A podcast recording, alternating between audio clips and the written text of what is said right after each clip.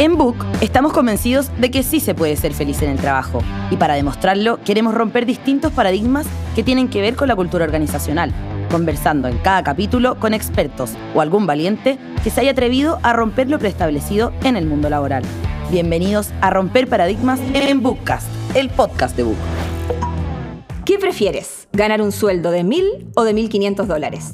La respuesta suena obvia, pero ¿qué pasa si te digo que en el primer trabajo tienes horario flexible, una semana extra de vacaciones y programas de capacitación gratis? Te aseguro que cambiaste tu respuesta, o al menos lo pensaste. Estos incentivos no económicos son los que forman parte del salario emocional, cada vez más famoso en Latinoamérica y en el mundo. Por eso mismo, hoy venimos a romper el paradigma de que en el mundo laboral todo es dinero. Aquí en Bookcast, el podcast de Book, soy Javiera Correa, CPO de Book, y les doy la bienvenida a este nuevo capítulo.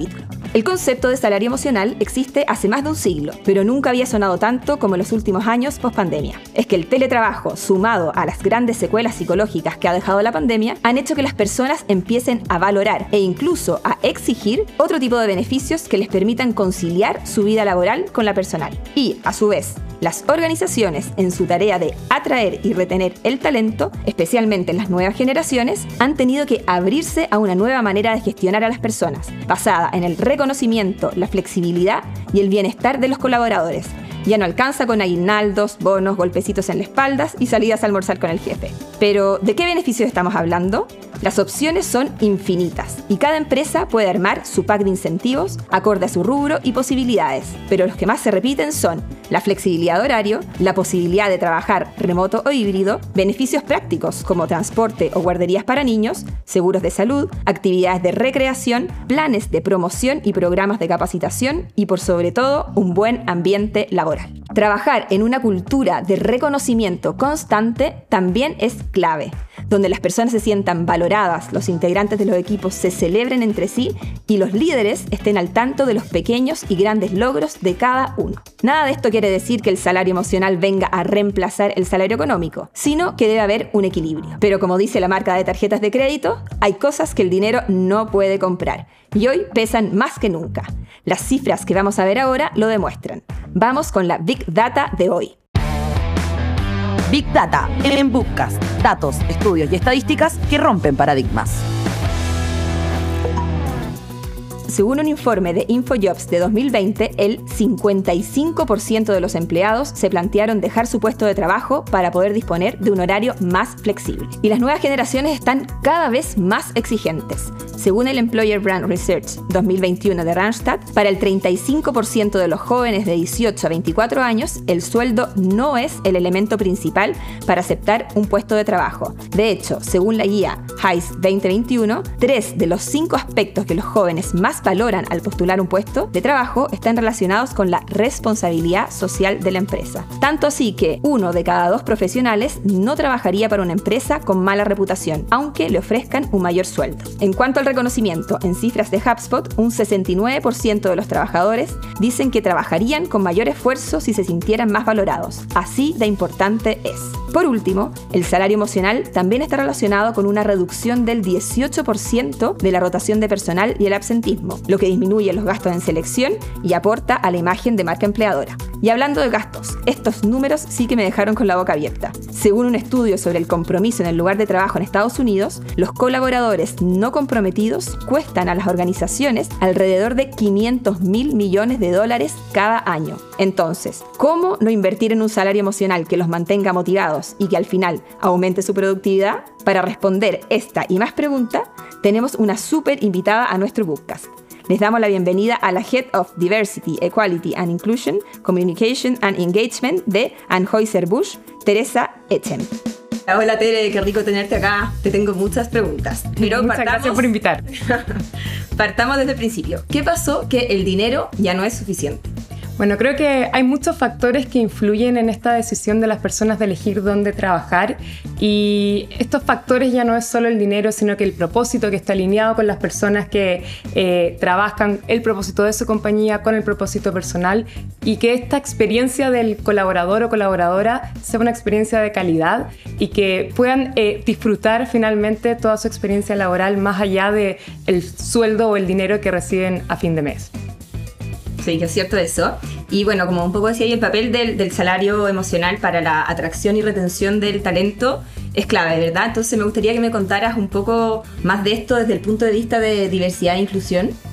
Ahí creo que es súper importante que esta experiencia del empleado o empleada sea vista desde una perspectiva inclusiva. Eso quiere decir que cada una de las personas que entra en una organización se sienta parte, se sienta incluida y que todos estos procesos que componen el employee experience eh, sea vista desde una manera inclusiva, desde cómo generamos conciencia de la empresa, a cómo atraemos al talento, a cómo fidelizamos al talento y finalmente también hasta en el offboarding, cómo este offboarding es visto desde una manera humanizada y, todo con una perspectiva inclusiva.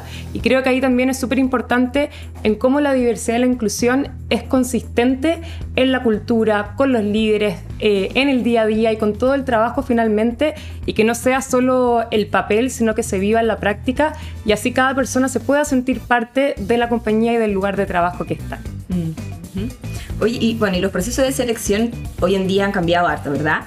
Eh, las preguntas ya no vienen solo del reclutador, sino que hoy en día los candidatos también entrevistan o hacen muchas preguntas. Como en tu experiencia, ¿qué prioridades como has visto en sus inquietudes? Ahí creo que las preguntas eh, básicamente las hacen más los candidatos o candidatas eh, y sobre todo en esta era generación. Y creo que la mayoría de las preguntas que se repiten mucho son ambiente de trabajo, liderazgo. Para las personas también es súper importante eh, que les definan bien el rol, eh, qué es lo que van a hacer, eh, cuáles van a ser sus responsabilidades, con quiénes van a trabajar.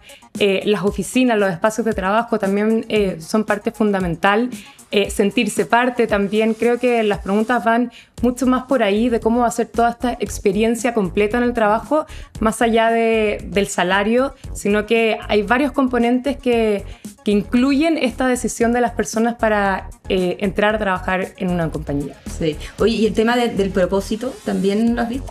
Sí, preguntan mucho. Ahí el propósito es fundamental porque eh, creo que es muy importante para todos los talentos que quieren entrar a un lugar que este propósito de la compañía esté alineado al propósito personal que ellos tienen. Entonces, que este propósito eh, se complemente y, sea algo que trabajen en su vida personal y profesional finalmente. entonces, creo que también es algo algo que, de hecho, creo que ya en empresas que no tienen claro su propósito o que no trabajan de una manera consecuente y consistente con su propósito, eh, creo que es mucho más difícil aún atraer talentos y fidelizarlos. Así que creo que el propósito es clave en, en esta decisión. Sí, Oye, si tuvieras que hacer como una lista de infaltables en un salario emocional, como cuáles serían los cinco incentivos principales que, que propondrías? Ahí yo creo que, como veníamos hablando, el propósito, que esté alineado al propósito personal y profesional de la persona, creo que es clave. Otra cosa que creo que es muy importante es eh, que tengan este equilibrio eh, emocional, personal y profesional en una compañía. Creo que la salud mental y emocional es muy importante, sobre todo después de la pandemia que vivimos y, y es un factor clave también de las personas a la hora de elegir un lugar para trabajar Creo que también poder desarrollarse profesional y personalmente en sus carreras, que la compañía les entregue herramientas, que tengan desafíos, que, que puedan sentir que están aportando. Creo que otro factor también es sentirse parte y reconocido. Creo que es súper importante también para las personas que se valore el trabajo que hace y que se les reconozca por este trabajo que hacen. Y, creo que también otra cosa importante eh, son los equipos los equipos, los líderes, eh, que sea eh, un trabajo de manera horizontal, que todos puedan aportar, que todos se puedan sentir parte. Creo que, esos son los cinco factores más importantes eh, a la hora de elegir un lugar para trabajar y que componen este salario emocional que creo que se equilibra mucho con, con el salario económico. Sí, 100% de acuerdo, en verdad, clave los cinco factores que, que nos recomiendas. Oye, ¿y cómo, cómo ves tú como el equilibrio entre sueldo monetario y salario emocional hoy versus como hace 10 años? Y no sé si tengas como algún buen ejemplo para contarnos. Yo creo que ahora están básicamente equilibrados y la mayoría de las personas eh, ponen sobre esta balanza estos dos salarios de manera eh, igual. Y creo que hace 10 años era impensado este balance, este equilibrio. Y, se veía mucho más eh, que las personas finalmente cumplían un horario, recibían un sueldo a fin de mes y, y, separaban mucho sus vidas profesionales y personales. Y creo que ahora, sobre todo después de la pandemia o la época que estamos viviendo en que todo finalmente está en armonía, se junta, es súper importante que exista este equilibrio y la gente lo valora. Creo que antes, no sé, un ejemplo, si antes se iba a las 6 de la tarde o 10 para las 6, era el clásico de lo aplaudían o la zapatilla de clavo, que se está yendo rápido. Y, creo que eso ahora ha cambiado. La gente ya no valora que una persona esté 24/7 trabajando y, que se vea eso como comprometido, sino que valora mucho más que la persona tenga una productividad sostenible en el tiempo. Mm. Porque no sacamos nada con eh, tener a un colaborador o colaboradora trabajando 24/7 y que va a tener un burnout eh, en poco tiempo eh, y no vamos a acompañarlo como compañía en eso. Entonces creo que es súper importante que uno como compañía valore este equilibrio para que las personas también estén contentas y quieran trabajar eh, con uno. Mm, muy cierto, impresionante el cambio que se ha dado quizá en tan pocos años, 10 tampoco es tanto. Demasiado. Oye, mucho se confunde el salario emocional con crear como ese tipo de oficinas tipo Disney que, que vemos en la película. ¿Cómo alejarnos de ese prejuicio y poder implementar una estrategia que se ajuste como a nuestras posibilidades? Ahí creo que es importante eh, que sea una estrategia bien robusta y que, y que sea eh, conversada y trabajada con todos los equipos con los equipos de liderazgo, que sea parte de la cultura y que no sea solo espacios de trabajo increíbles, sino que sea parte de esta evolución que vivan las compañías y que estos espacios de trabajo finalmente las personas puedan usarlos. Porque no sacamos nada como compañía si les ponemos, no sé, la mesa de ping-pong, de pool, el flipper, etcétera, y si no tienen tiempo para usar ninguna de esas cosas, o si es mal visto incluso que como que usen todos estos espacios recreativos, creo que ahí es súper importante que la estrategia sea consistente y, realmente se viva, que quede en la práctica y no solo en la teoría, para que la oficina eh, de Disney de verdad la usen las personas y no quede solo ahí como una estructura increíble para no usar y solo mirar. Mm, sí, cierto. Oye, están bastante claros los beneficios del salario emocional para quienes lo reciben, ¿cierto? Pero ¿qué beneficios también trae para, para las empresas? Un montón, pero creo que también a largo plazo. No es un cambio que uno ve o un resultado que uno ve como empresa de un minuto a otro, pero sí es súper importante eh, como empresa invertir en este salario emocional porque se ve claramente que cuando uno sí se preocupa por sus equipos, eh, por generar todos estos factores del salario emocional, eh, se ve que las personas están más comprometidas, que están más felices y cuando las personas están más comprometidas hay más creatividad, hay más innovación y eso claramente se ve en resultados mucho más positivos para, para la empresa. Puede ser que sea más a largo plazo de lo que uno quisiera o creería, pero, pero sí es una inversión que, todas las empresas tienen que hacer y sumarse a esta evolución. Mm. ¿Y cuáles crees tú que son los rubros donde más ha costado entrar como el concepto de, salario emocional? Y, y, quizás a qué crees que se debe. Creo que los eh, rubros financieros o relacionados a la minería pueden ser los que están un poco más atrasados. Y creo que porque es parte también de esta evolución. Eh, así como tú decías, no es que ni hace 10 años, muchas empresas hace poco, no sé, 3, 4 años. Entonces creo que es parte de este proceso y que cada vez las empresas se van a ir sumando más tarde o temprano, pero se van a ir sumando porque saben que es una inversión, es un win-win para la empresa y para los colaboradores que trabajan ahí en invertir en su gente. Finalmente es el máximo capital que uno tiene como empresa eh, y que la gente que trabaja con uno esté feliz, finalmente eso se va a traducir en, en buenos resultados para uno como empleador. Así que creo que aún más que sectores específicamente, creo que hay empresas que aún no se suman a esto, pero que tarde o temprano lo van a hacer. ¿Y qué le dirías como a estas empresas o empresarios que tienen aprensiones o que sienten que el salario emocional es un premio y sus colaboradores deberían ganárselo? Que creo que es parte de este aprendizaje de sensibilización, de ir probando también. A veces uno prueba también ciertos pilotos, proyectos, etcétera, que no funcionan y que está bien, pero creo que deberían atreverse, empezar a, sumarse a esta evolución, porque el salario emocional finalmente eh, es lo que la gente está valorando y si quieren tener a los mejores talentos trabajando con ellos, eh, en sus empresas tienen que invertir en esto y verlo como una inversión a largo plazo y no como un premio para alguien en especial, sino que, que se viva día a día como parte de la cultura, eh, que sea parte del paquete de beneficios que tenga la empresa y que, y que todo finalmente esté acorde a, esta, a este salario emocional que todos valoran muchísimo más. Sí, hoy todo suena también como muy lindo, pero también en cualquier negocio siempre es importante como la rentabilidad de una estrategia, ¿verdad? ¿Cómo podemos medir el impacto y eficiencia de nuestro salario emocional? Porque tampoco se trata de tirar como beneficio a la chuña y como Sí, ahí creo que, es importante medir eh, internamente esta implementación de beneficios, por ejemplo, en la encuesta de engagement, en una medición de bienestar que podamos hacerle a nuestros colaboradores, eh, en distintas, eh, no sé, focus group, etcétera, que nosotros podamos medir ese impacto de lo que está generando. Y paralelamente creo que también es importante que a medida que, por ejemplo, vayamos mejorando esa employee experience de nuestros candidatos, de nuestros trabajadores, eh, ir midiendo cómo los resultados de la compañía van evolucionando en la medida que nosotros vamos eh, fomentando más estos procesos, estos beneficios o estas experiencias de mejor calidad para las personas que trabajan con nosotros.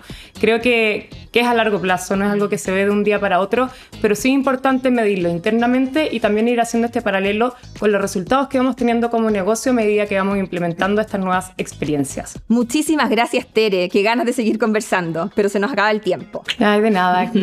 nos vemos pronto. Como ven, al fin y al cabo, el salario emocional se traduce en colaboradores más felices y justamente ese es nuestro propósito en Book. Por eso, nuestro software de gestión de personas cuenta con dos módulos que sin duda sumarán muchos puntos a tu salario emocional. El primero es el módulo de reconocimiento con el que cada colaborador podrá reconocer y visibilizar el buen trabajo y actitud de sus compañeros los valores de tu empresa. Y el segundo es el módulo de beneficios, en el que podrás organizar los beneficios para tus colaboradores como seguros, descuentos, cupones, convenios y más, y facilitarles el acceso a ellos de manera eficiente. Además, tenemos un pack de beneficios gratuitos para nuestros clientes. ¿Qué mejor? Y aquí termina el sexto capítulo de esta segunda temporada de Bookcast. Hoy hablamos del salario emocional y la próxima semana hablaremos del salario económico y cómo hacer rendir nuestro dinero. Los esperamos. Recuerden seguirnos, guardarnos y recomendarnos. Adiós. Termina un nuevo capítulo en Bookcast, el podcast de Book. Nos escuchamos en el siguiente. Book, crea un lugar de trabajo más feliz.